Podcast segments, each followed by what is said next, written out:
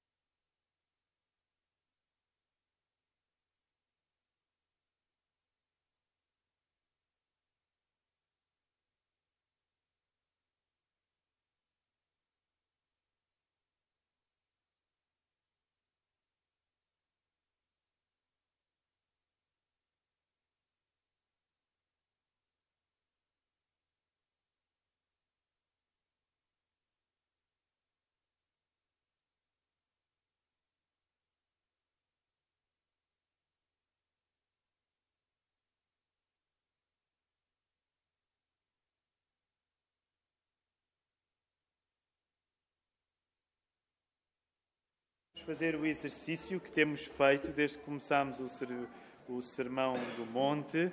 Nós desafiamos a que possamos recitar, possamos recitar para a esquerda, não é? Agora sim? Não? Para a esquerda. Ah, agora sim, agora sim. Então, desde que começámos a estudar o Sermão do Monte, que temos insistido na ideia e na bênção que é podermos memorizar algumas partes das Escrituras. E então colocámos este desafio à Igreja. Eu sei que agora tornou-se quase um ritual durante esta série de mensagens, mas, por exemplo, alguns podem se lembrar que aqui há três anos, em 2015, creio eu, sim, em 2015, quando estávamos a estudar uh, Êxodo, também tínhamos um ritual parecido em que recitávamos o quê? Lembram-se? Já se esqueceram? os Dez Mandamentos. O Eduardo estava bem recordado. Ainda se lembram dos Dez Mandamentos de cor?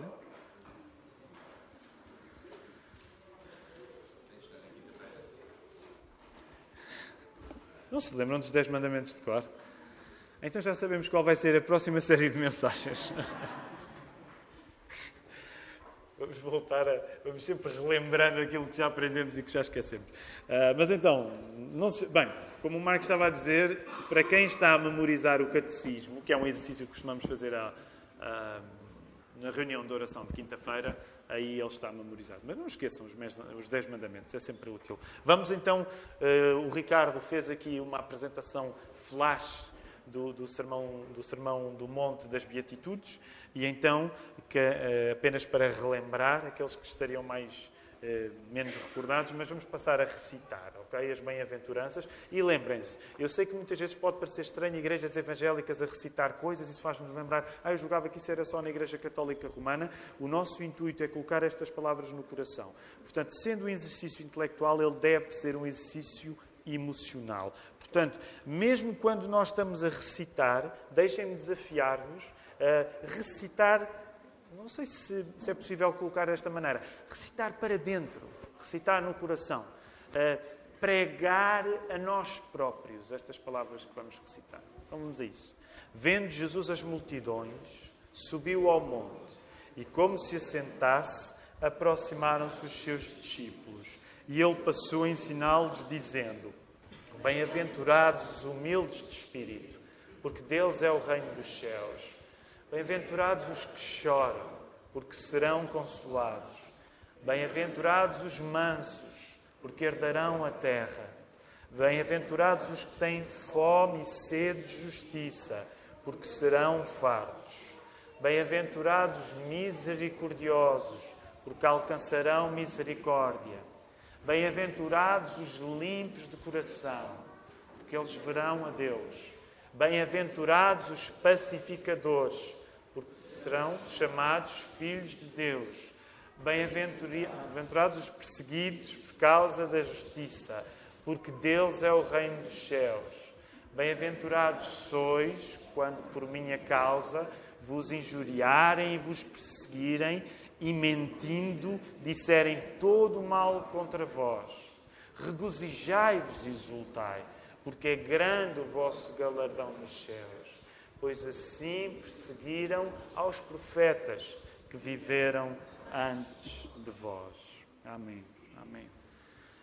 Possamos repetir estas palavras ao longo da semana e que elas possam trazer a vida à nossa alma que nós precisamos.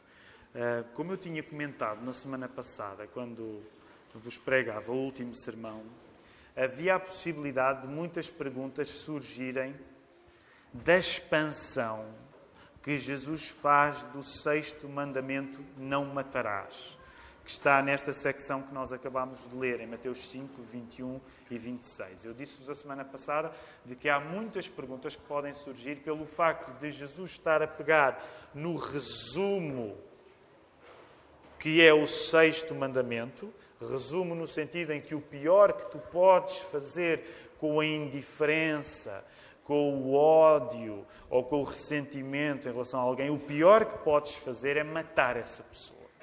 E nesse sentido, os Dez Mandamentos abreviam em dez algumas das piores coisas que nós podemos fazer com coisas más dentro do nosso coração.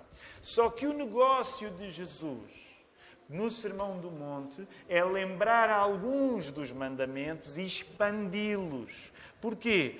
Porque a interpretação tradicional dos mandamentos, que estava sobretudo na mão dos escribas e dos fariseus, estava a fixar-se no cumprimento formal da lei e não entender que o plano de Deus na sua lei não era apenas que nós cumpríssemos as coisas formalmente, exteriormente. É óbvio que é preciso cumprir a lei de Deus formalmente e exteriormente. Mas isso não quer dizer que nós cumpramos a lei de Deus apenas quando formalmente e exteriormente a estamos a praticar. Então, para que as pessoas entendessem que nós não cumprimos a lei de Deus, que nós não cumprimos a vontade de Deus apenas quando temos comportamentos exteriores de acordo com aquilo que Deus pediu, Jesus está num grande movimento de expansão que é dizer: olha, não matarás, não é só tirar a vida a alguém. Não matarás é muito mais vasto do que não assassinar alguém.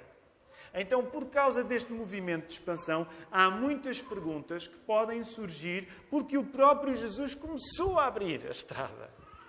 Percebem? No Sermão do Monte, quando Jesus fala acerca do seu reino, quando Jesus fala acerca do plano que Deus tem para os cidadãos do seu reino, O que nós entendemos é que a vontade de Deus para nós expande caminhos na nossa vida, não os encurta. É verdade que o caminho é estreito, mas o que isso significa na nossa vida é que quanto mais nós somos cidadãos do Reino de Deus, mais entendemos os problemas, as tentações que podem vir a captar o nosso coração e fazermos coisas que, não estando proibidas na lei, são igualmente más como aquelas que estavam proibidas na lei.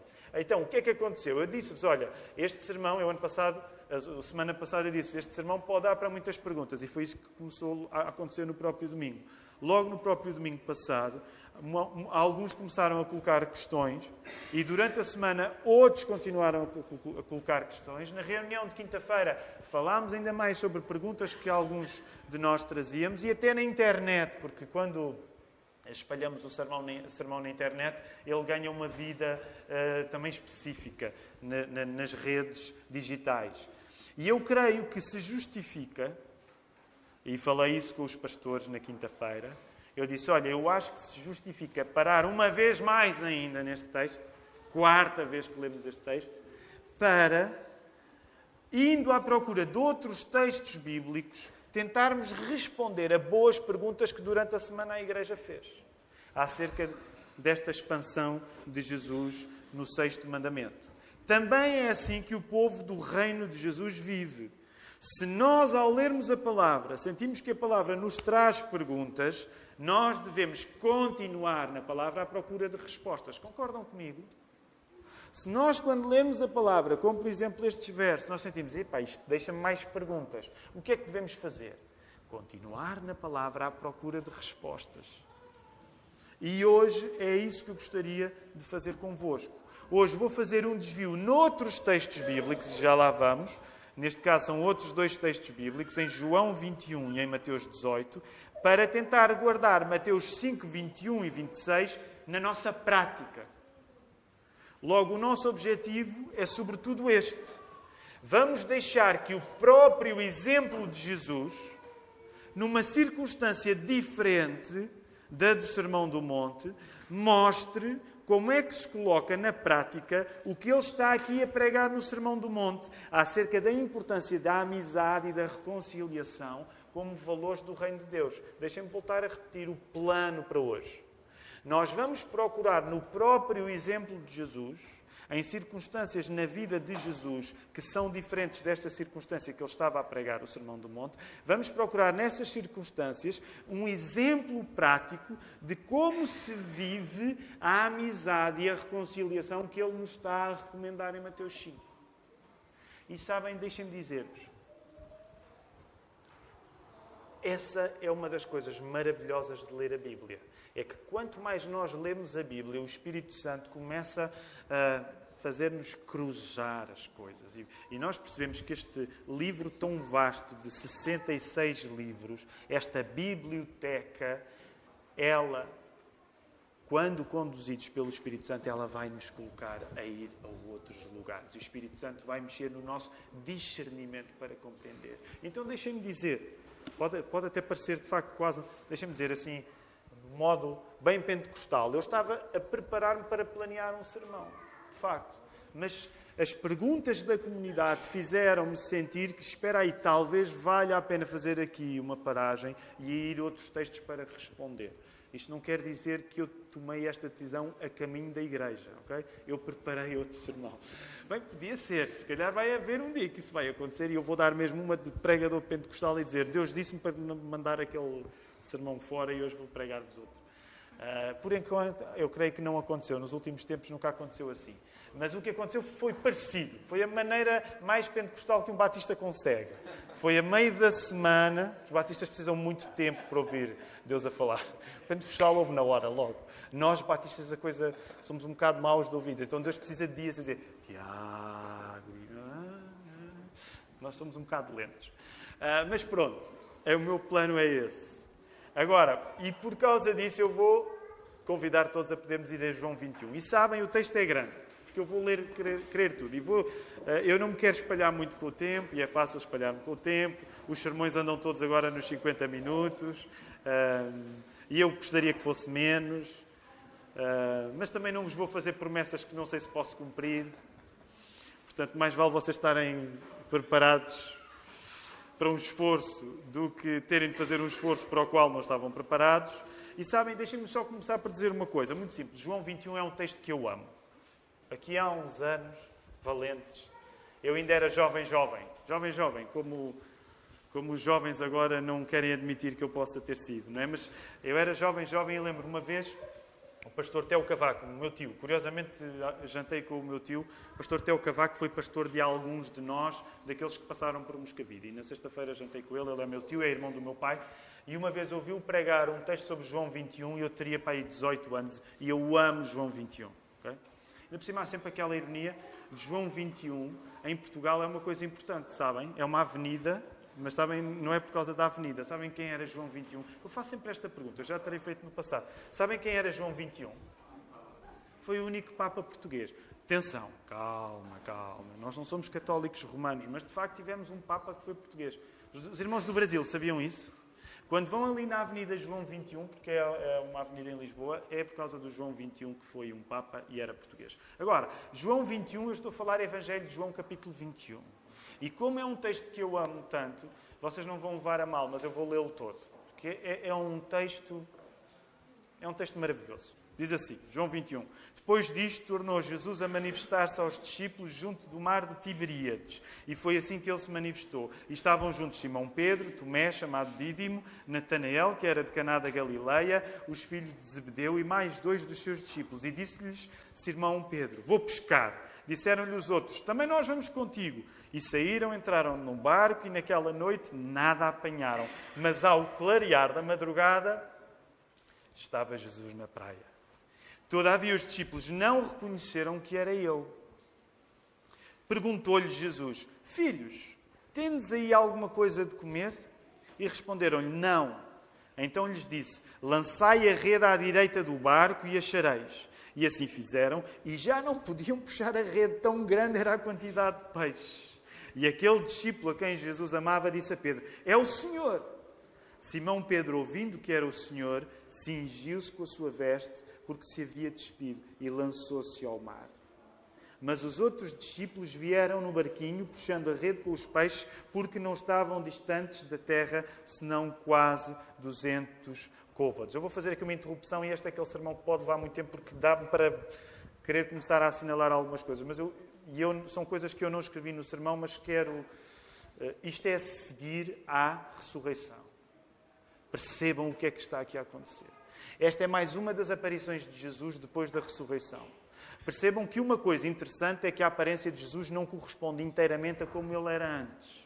Porquê? Porque ele já está no seu corpo glorificado e acreditamos que isso pudesse até trazer alguma diferença anatómica. Não, não teorizamos muito sobre isso, mas é também aquilo que explica que frequentemente Jesus não fosse reconhecido. Agora percebam o que é que aqueles discípulos estão a fazer, eles estão a pescar. O que é que vocês já perceberam aí no versículo 7, quando João, João trata-se a si mesmo como o discípulo que Jesus amava, e deixem-me dizer, não é arrogância. Se tu te tratares a ti próprio como eu sou a pessoa que Jesus ama, é uma maneira maravilhosa de tratares a ti próprio. Sabes porquê? Porque se tu confessares Jesus, tu podes ter a certeza que Ele te ama. Concordam comigo? Vocês alguma vez já se trataram, eu sou o Tiago e sou aquele a quem Jesus ama? Vocês podem, eu sei que pode criar um momento caricato, mas a vossa vida também precisa de alguns momentos caricatos. Então, reparem, João topa que é Jesus. Vocês já repararam na atitude de Pedro? Qual é a atitude de Pedro? Eu não vou pregar sobre isto, mas quero que percebam isto. Qual é a atitude de Pedro aqui, quando ele topa que é Jesus? O que é que ele faz? Ele veste. O que é que vocês entendem de Pedro, sendo que isto foi depois da ressurreição? Acham que Pedro corre para Jesus? Como é que Pedro se sente em relação a Jesus? O que é que Pedro tinha feito com Jesus? Percebem? Percebem aquilo que está no coração de Pedro nesta hora? Vocês já ficaram de mal com alguém porque fizeram uma grande asneira e essa pessoa aparece e a vossa vontade não é propriamente correr para essa pessoa? É mais ou menos isto que está aqui a acontecer. Okay? Pedro, que era aquele que dizia as grandes frases, as grandes afirmações, foi aquele que, com grandes afirmações, traiu Jesus quantas vezes? Três vezes. Jesus aparece, João, muito mais, uau, é o Senhor, e Pedro veste-se. Percebam o que está aqui a acontecer. O texto continua. Ao saltarem a terra, viram ali umas brasas em cima dos peixes e havia também pão. Disse-lhe Jesus: Trazei alguns dos peixes que acabaste de apanhar. E Simão Pedro entrou no barco e arrastou a rede para a terra, cheia de 153 grandes peixes. 153 grandes peixes. E não obstante serem tantos, a rede não se rompeu. Disse-lhe Jesus: Vinde, comei. Nenhum dos discípulos ousava perguntar-lhe: Quem és tu? Porque sabiam quem era o Senhor. Outra parte. Reparem que o tipo de convívio que os discípulos têm com Jesus depois da ressurreição não é o tipo de convívio que eles tinham antes. Há um temor. Há um temor. Os discípulos já toparam que é Jesus, mas nem sequer são capazes de voltar à conversa de uma maneira normal. Okay? Percebam o espírito desta passagem, percebam o espírito deste texto. Veio Jesus, tomou o pão e lhes deu, e de igual modo o peixe. E já, é, já era esta a terceira vez que Jesus se manifestava aos discípulos, depois de ressuscitado dentre os mortos. E agora a parte fundamental da aplicação do nosso sermão hoje. Depois de terem comido, perguntou Jesus a Simão Pedro: Simão, filho de João, amas-me mais do que estes outros? Ele respondeu: Sim, Senhor, tu sabes que te amo. E ele disse: Apacenta os meus cordeiros. E tornou a perguntar-lhe pela segunda vez: Simão, filho de João, tu me amas? E ele lhe respondeu: Sim, Senhor, tu sabes que te amo. Disse-lhe Jesus: Pastorei as minhas ovelhas. Pela terceira vez, Jesus lhe perguntou: Simão, filho de João, tu me amas?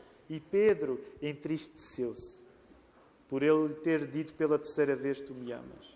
E respondeu-lhe: Senhor, tu sabes todas as coisas e tu sabes que eu te amo.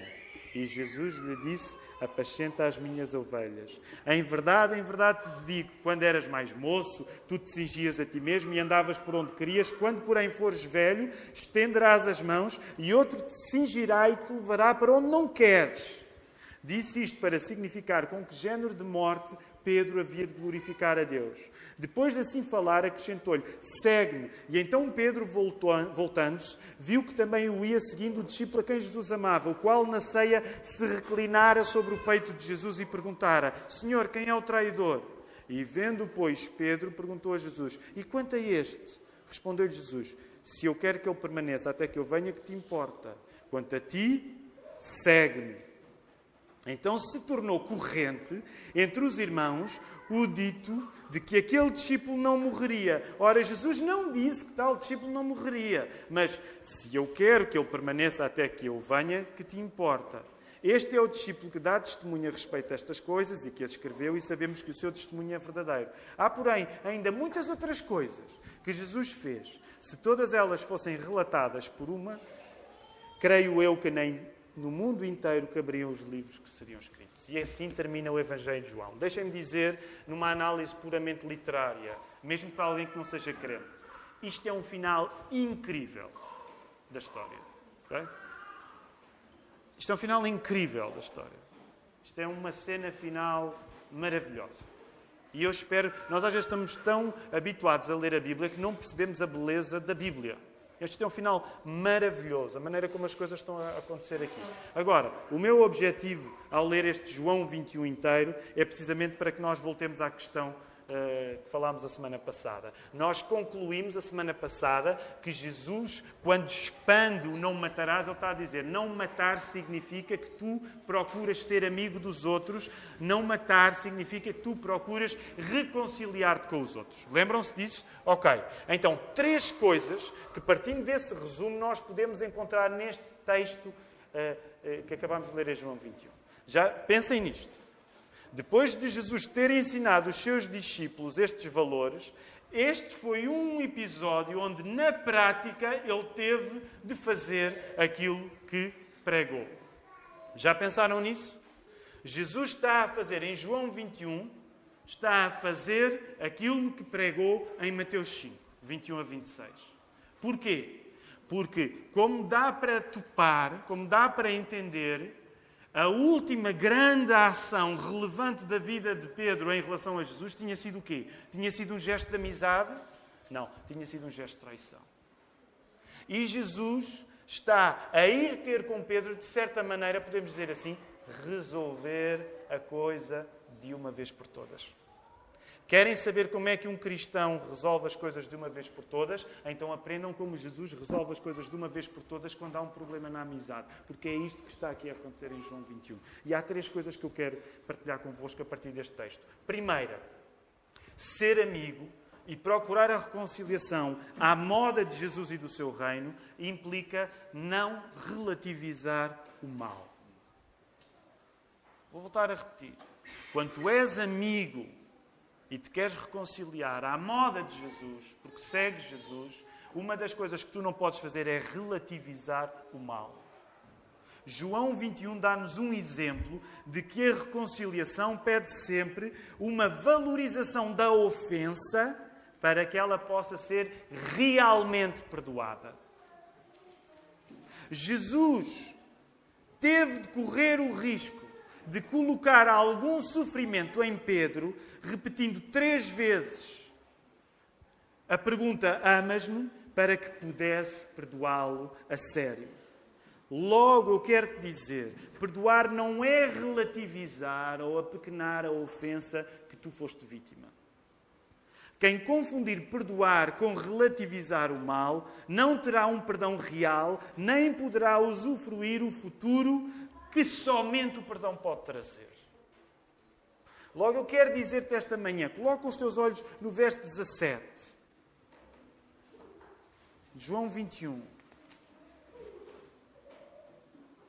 Vê o que é que está a acontecer no coração de Pedro nessa hora. O verso 17 diz-te que quando Jesus intervém para ir resolver o assunto com Pedro, há uma altura em que Pedro está triste. Já pensaste nisso? Pedro está triste. Terceira vez que Jesus está a perguntar se ele o ama. Isso deixa o coração de Pedro no chão.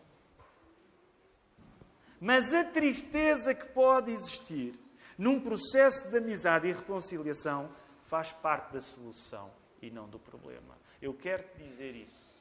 A tristeza que pode existir quando alguém se está a reconciliar com outra pessoa é parte da solução, não é parte do problema.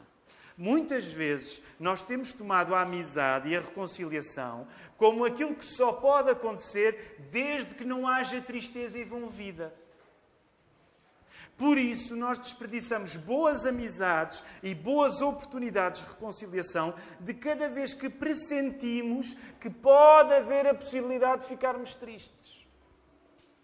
Temos modelos de amizade e reconciliação, deixem-me dizer, amedrontados que não entendem que a solução bíblica, a solução de Jesus, vem de momentos em que, em que a reconciliação acontece, porque a tristeza também pode fazer parte do processo. Não sei se vocês concordam comigo, mas pelo menos eu, quando leio este texto, esta é uma das coisas que eu sinto. Quantas vezes na vida no meio de alguma confusão que precisa de ser resolvida, eu não dei passos atrás, eu não evitei as pessoas, eu não criei circunstâncias onde não me tivesse de cruzar com algumas pessoas, porque eu tive medo que houvesse tristeza envolvida quando eu tinha de voltar a estar na presença de alguém com quem não estou em paz. Então fui evitando, fui circulando fui perdendo a oportunidade de ter futuro nessa relação porque tive medo de um momento provisório de tristeza. Isso já aconteceu comigo muitas vezes na minha vida e de certeza que já aconteceu contigo. E se calhar tu passas atualmente por um momento assim, onde há alguma reconciliação que tu precisas fazer e tu ainda estás naquele momento onde circulas as circunstâncias para não teres de enfrentar a pessoa porque tens medo de uma tristeza que certamente, quase de certeza, vai acontecer nesse encontro. Mas deixa-me dar-te um encorajamento com uma, uma segunda coisa. Se eu te digo que, eh, a partir da palavra, ser amigo e procurar a reconciliação à moda de Jesus e do seu reino implica não relativizar o mal, quer dizer uma coisa positiva. Porque esta parece mais negativa, a primeira. Quer dizer-te uma coisa positiva, a segunda. Só o amor e o verdadeiro amor, como ilustrado por Jesus, tem a força necessária para ir ao ponto exigente da correção. Só o amor tem o poder necessário para ir ao ponto exigente da correção. A pergunta difícil de suportar por Pedro, que Jesus lhe colocou, é feita em termos de meter um, o amor ao barulho. Qual é a pergunta que Jesus está a fazer? Amas-me, amas-me, amas-me. Três vezes. O que é que isto significa? Só o amor tem a força necessária para ir ao ponto exigente da correção. A indiferença é o segredo para viver de bem com o mal, não carecendo qualquer tipo de correção. O que eu te quero dizer é que quem não é corrigido provavelmente não é amado.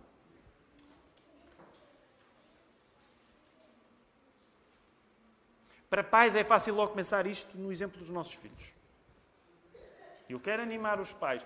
Quem não, pais que não corrigem os filhos, e quero dizer isto de uma maneira animadora, mas pais que não corrigem os filhos são pais que não amam os seus filhos. É isso que a Bíblia nos explica, porque Deus corrige aqueles a quem ama. Mesma coisa agora, já falámos nisso a semana passada, quero reforçar, a nível de amizades. Se tu tens amizades, vira para, para as tuas amizades, pensa nas amizades que tu tens como amizades exemplares. Qual o grau que essas amizades têm de poder te corrigir? Com que frequência isso acontece? Tu tendes a separar o amor do confronto.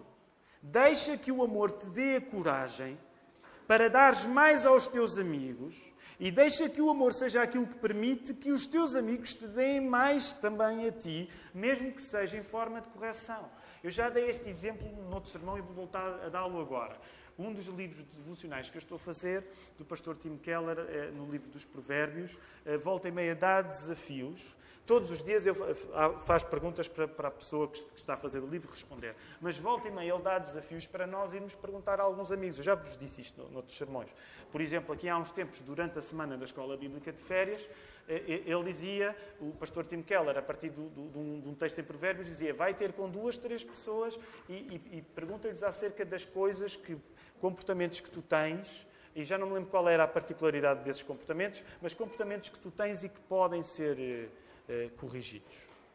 E estou agora a colocar genericamente, não me lembro todos os detalhes. Eu partilhei convosco, era a escola bíblica de férias, havia muita gente à minha volta, eu não fui ter, se calhar devia ter ido ter com as crianças e perguntar-lhes isso, ou, ou com os adolescentes. Se calhar eles tinham boas opiniões para me dar acerca de coisas que eu devia mudar. Mas eu não fui tão, não tive tanta fé. Fui procurar pessoas da minha idade. Então fui ter com o Marco, fui ter com o Manel e perguntei. Agora, não me leves a mal, eu não me estou a dar como exemplo, até porque eu só fiz isto porque o livro me mandou.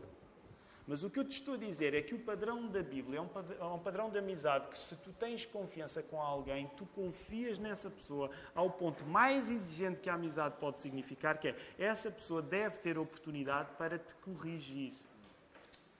E, e vocês concordam comigo que hoje, em grande parte, nós somos tentados a tomar a amizade como um espaço onde ninguém nos corrige. Eu vou caricaturar, mas hoje, em grande, em grande parte, nós achamos que o amigo é aquele que está sempre connosco. Isso é, perdoe-me, é estúpido. Isso é estúpido. Se tu tens um amigo que te apoia sempre, isso não é um grande amigo. Isso é uma espécie daquele espelho da bruxa má. Lembram-se? Espelho meu, espelho meu, ah, mas por acaso esse espelho era. Não, não faz muito sentido. O espelho dizia-lhe a verdade, não era? Ela ficava zangada. Portanto, não, é, não funciona. Aqui não funciona. Eh, mas faz-te conta que é um espelho da bruxa má estragado, não é? Porque a bruxa má apontava espelho meu, espelho meu, existe alguém mais belo do que eu. E eu acho que aquele espelho, já não me lembro bem da história, o espelho ia-lhe dizendo não, mas a determinada altura há a menina que é mais bonita do que ele, não é?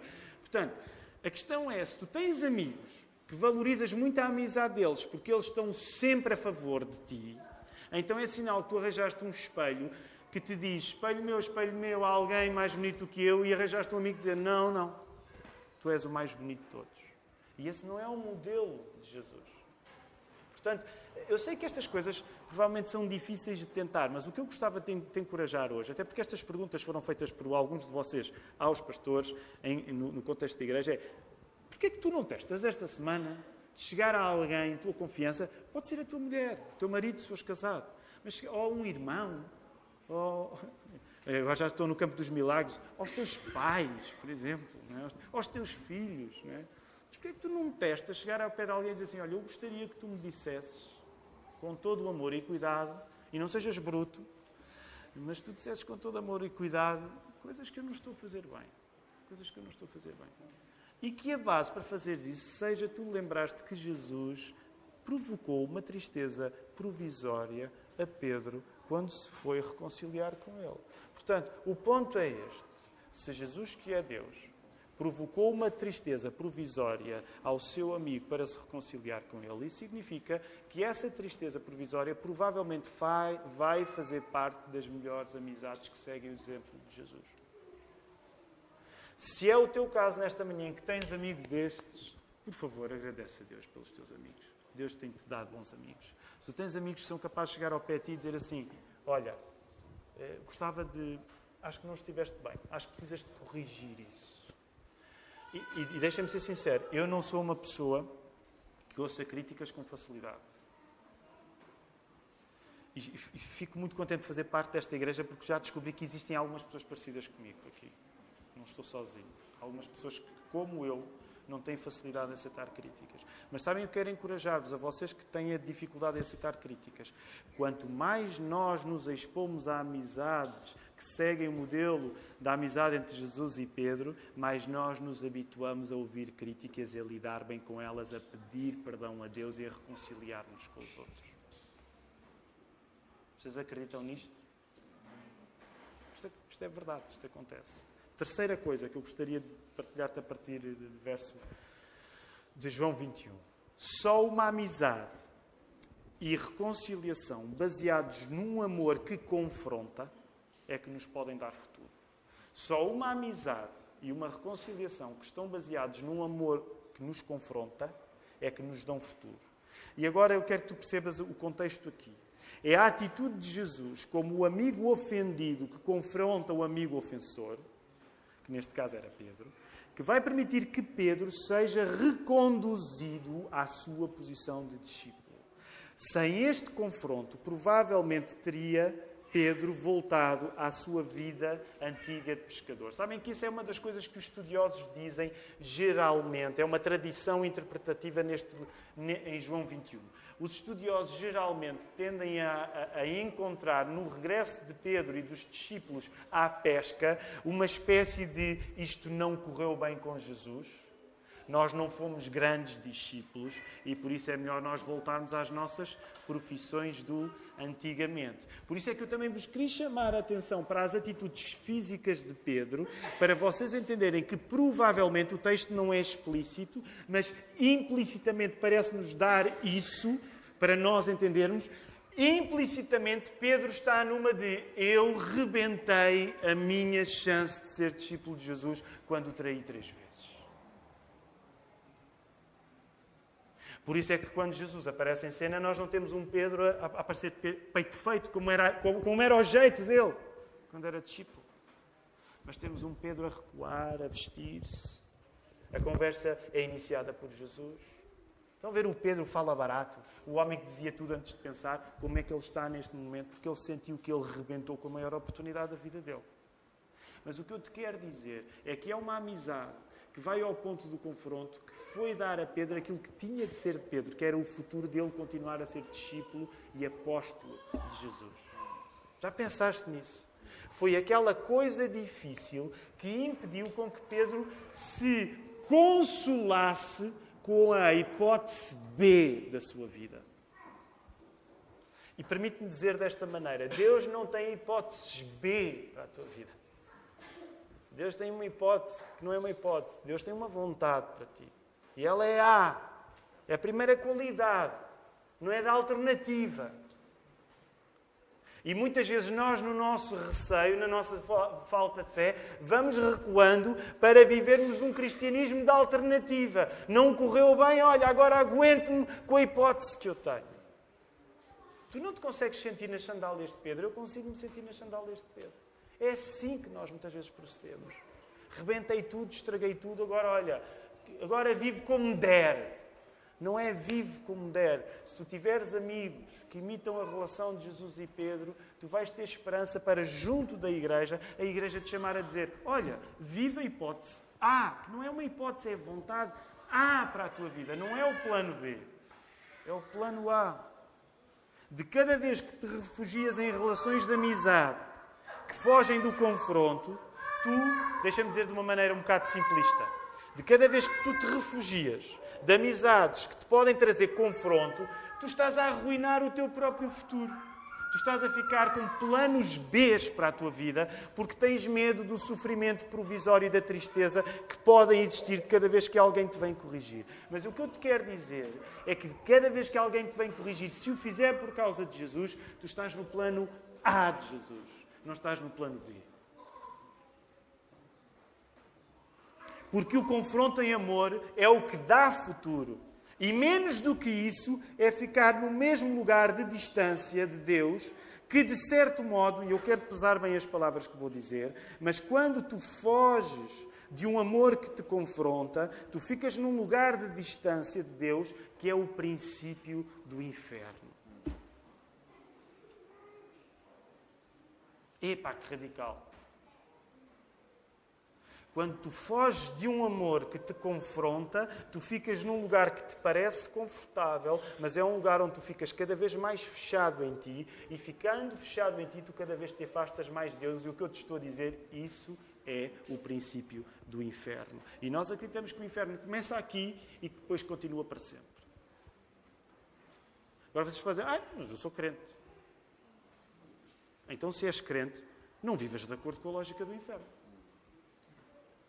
Se não és crente, por muito que isto possa parecer, e é o pregador e a tática do medo, é aquilo que a palavra nos diz, nós acreditamos mesmo nisso.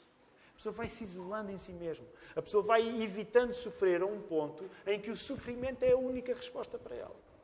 Que a pessoa se consome no ressentimento.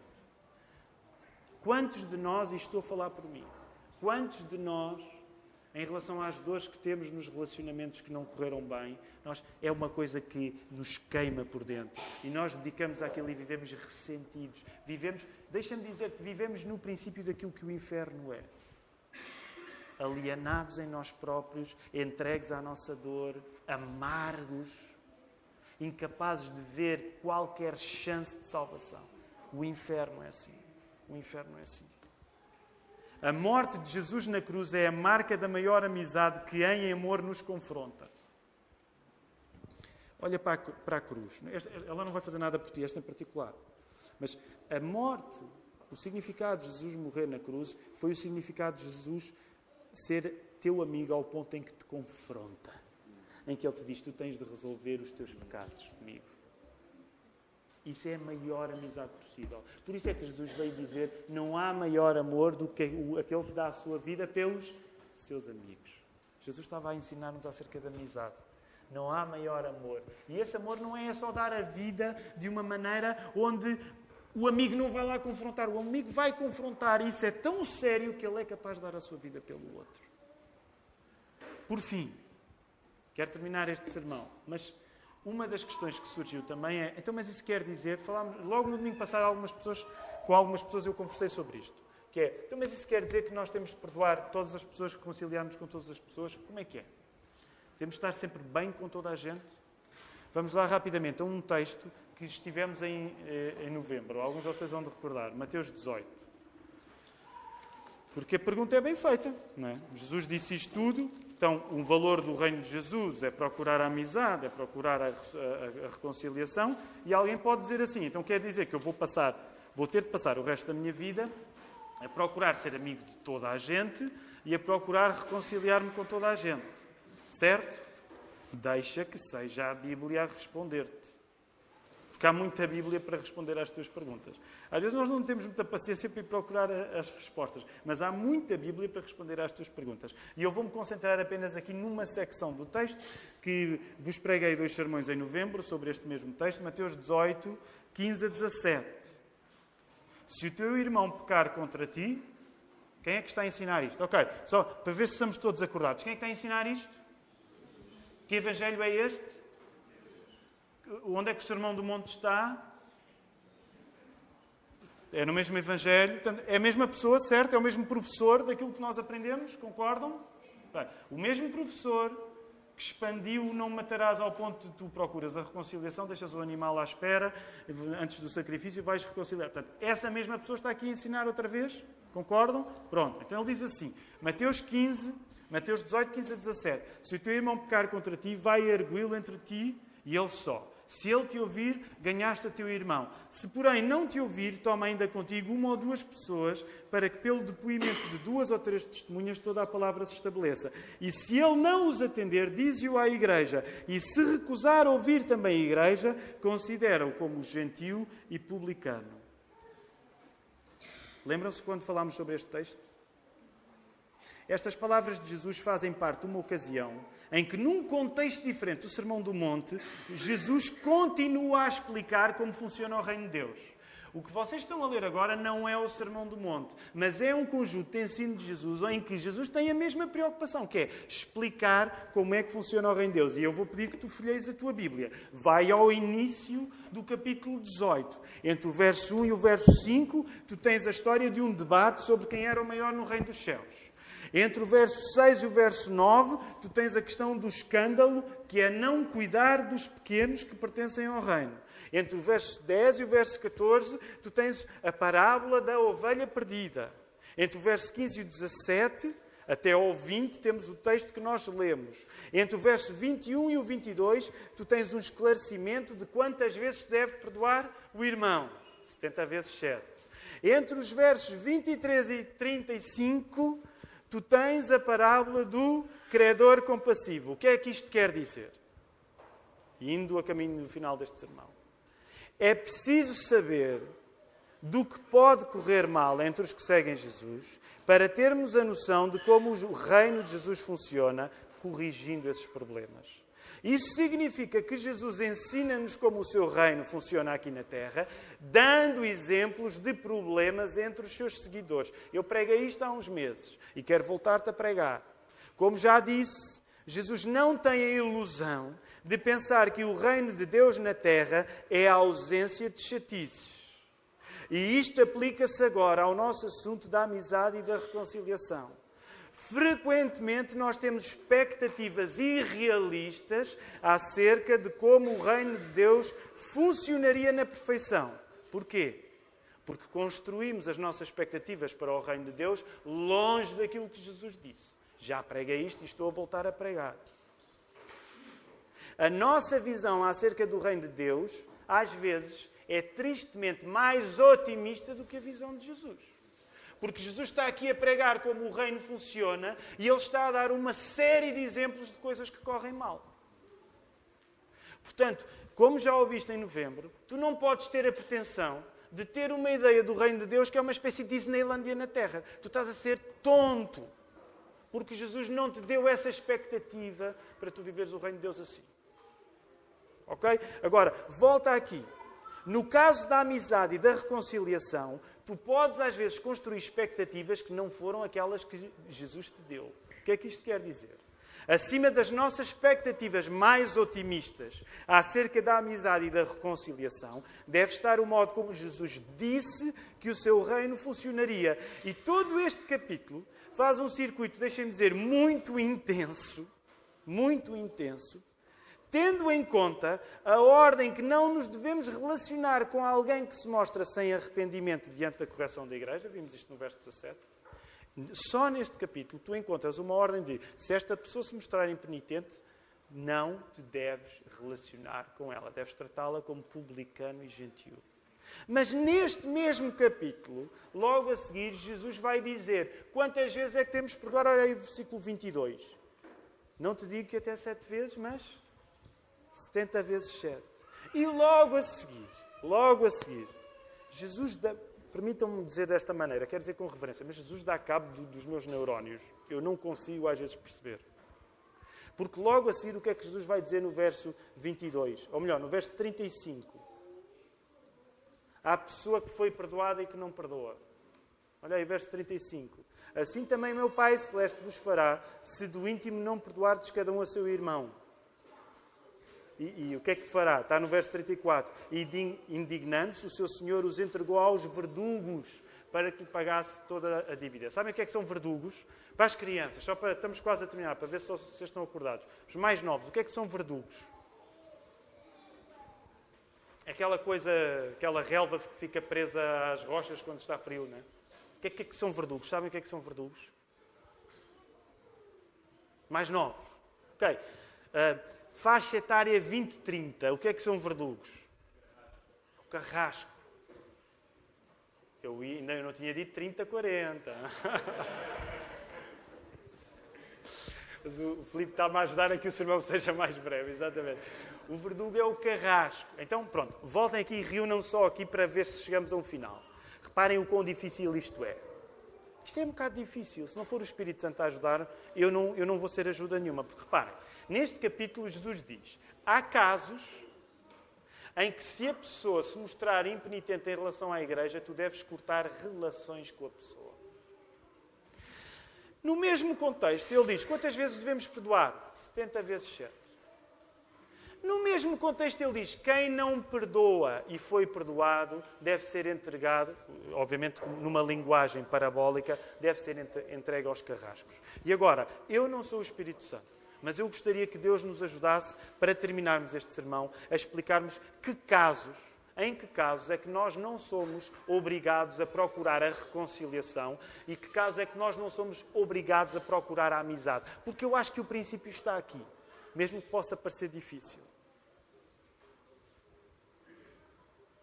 Não tenho a presunção de, enquanto pregador, dar a solução para cada caso, mas eu acredito que a palavra indica a impenitência diante da igreja, impenitência diante da igreja, a pessoa rejeita o que a Igreja está a dizer, como um princípio claro de exceção em relação à procura da amizade e da reconciliação. Se a Igreja, como agência do Reino de Deus, é a comunidade das pessoas que buscam a amizade e a reconciliação, como Jesus desejou no Sermão do Monte, se essa igreja for precisamente aquilo que for rejeitado pelos homens, então, com esses homens, nós não devemos procurar nem amizade, nem reconciliação. Percebem a ideia? Se a igreja, que é a comunidade da amizade e da reconciliação, fizer o que Jesus estava a dizer, a pessoa vai à procura quem ofendeu, uma vez. Depois vai, segunda, leva testemunhas. Depois, terceira, leva até a igreja. Portanto, a igreja não, não, é, não foi mandar um mail, um SMS rápido para resolver. A igreja persistentemente tenta resolver o assunto. E a pessoa impenitente, no sentido de dizer, não volta atrás. Então o que Jesus está a dizer é essa pessoa deve ser tratada como publicano e gentil, essa pessoa deve ser alguém com quem nós não nos relacionamos.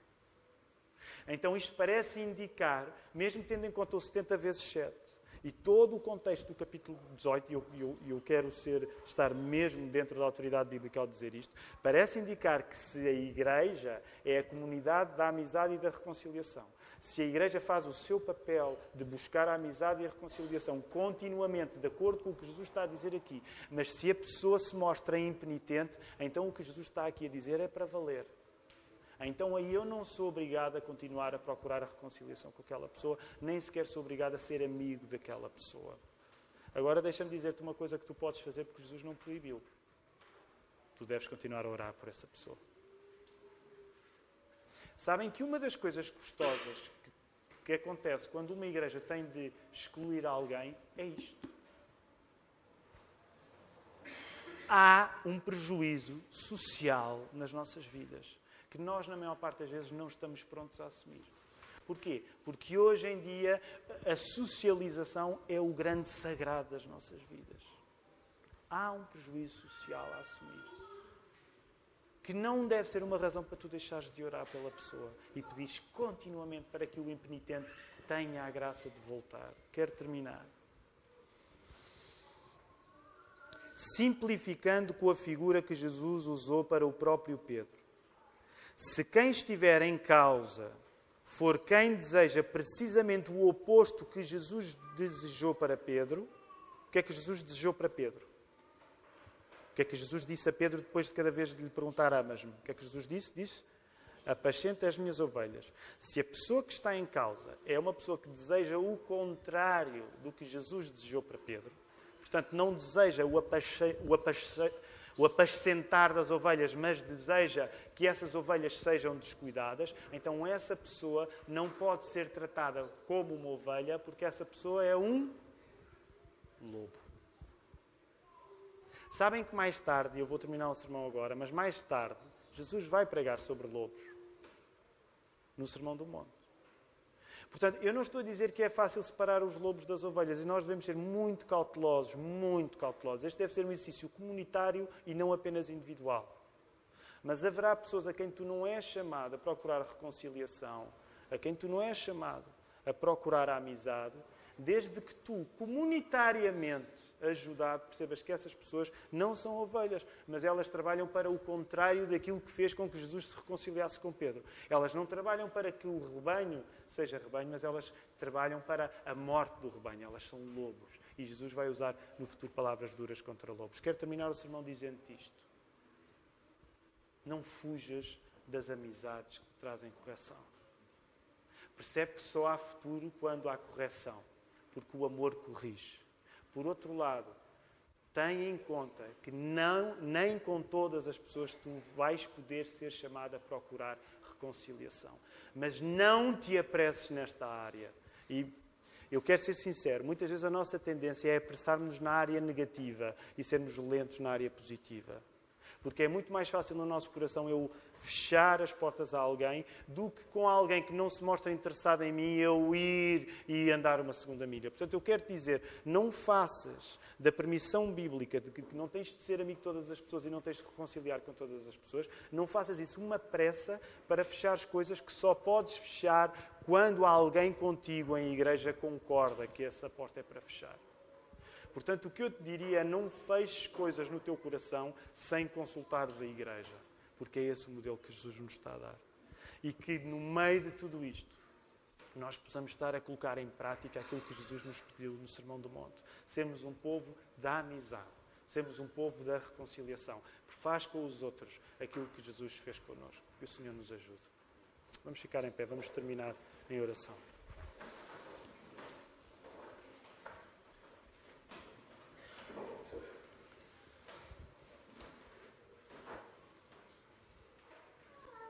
Pai do céu, obrigado por estarmos juntos com os outros nesta manhã, Senhor. Obrigado por sermos um povo diverso, tantas idades, tantas, tantas origens diferentes. Umas pessoas com, com mais posses, outras com menos. Umas pessoas com mais estudos, outras com menos. Umas pessoas com mais planos, outras com menos umas pessoas mais aflitas, outras mais aliviadas, ó oh, Senhor, mas o que nos junta é Jesus Cristo, Senhor. E nós pedimos que, pelo exemplo de Jesus, nós possamos fazer parecido com os nossos amigos. Em, sobretudo, ajuda-nos, dá-nos a humildade de nós sabermos ser corrigidos pelos nossos amigos, como o teu filho corrigiu Pedro. Dá-nos o cuidado para sabermos fazer isso, mas com cuidado para não sermos brutos, não sermos duros, não sermos moralistas para os outros, mas agirmos em cuidado. Dá-nos também a capacidade de perceber que só há futuro quando o amor e a correção estão juntos. E por outro lado, com muito cuidado, Senhor, que seja o Teu Espírito a fazer isto em nós, com o mesmo discernimento dele. Ajuda-nos a perceber quando é a altura de não procurar amizade e não procurar a reconciliação. Mas que isto seja sempre feito comunitariamente procurando os conselhos uns dos outros. Ajuda-nos a saber distinguir os lobos das ovelhas. E pedimos uma última coisa. Ajuda-nos a compreender que muitas vezes, sem ser essa a nossa vontade, estamos nós a ser os lobos. Perdoa-nos esse pecado. Mesmo que não seja a nossa vontade, nós muitas vezes, nas nossas atitudes, damos por nós a provocar estragos que podiam não ser a nossa intenção, mas que não trazem o bem ao povo que o teu filho chamou Pedro a apacentar. Perdoa-nos, Senhor. Ajuda-nos a ser a favor desta história eterna de amizade entre ti e nós, graças ao sacrifício de Jesus. E nós pedimos isto em nome dele. Amém. Podemos ficar sentados, queridos irmãos.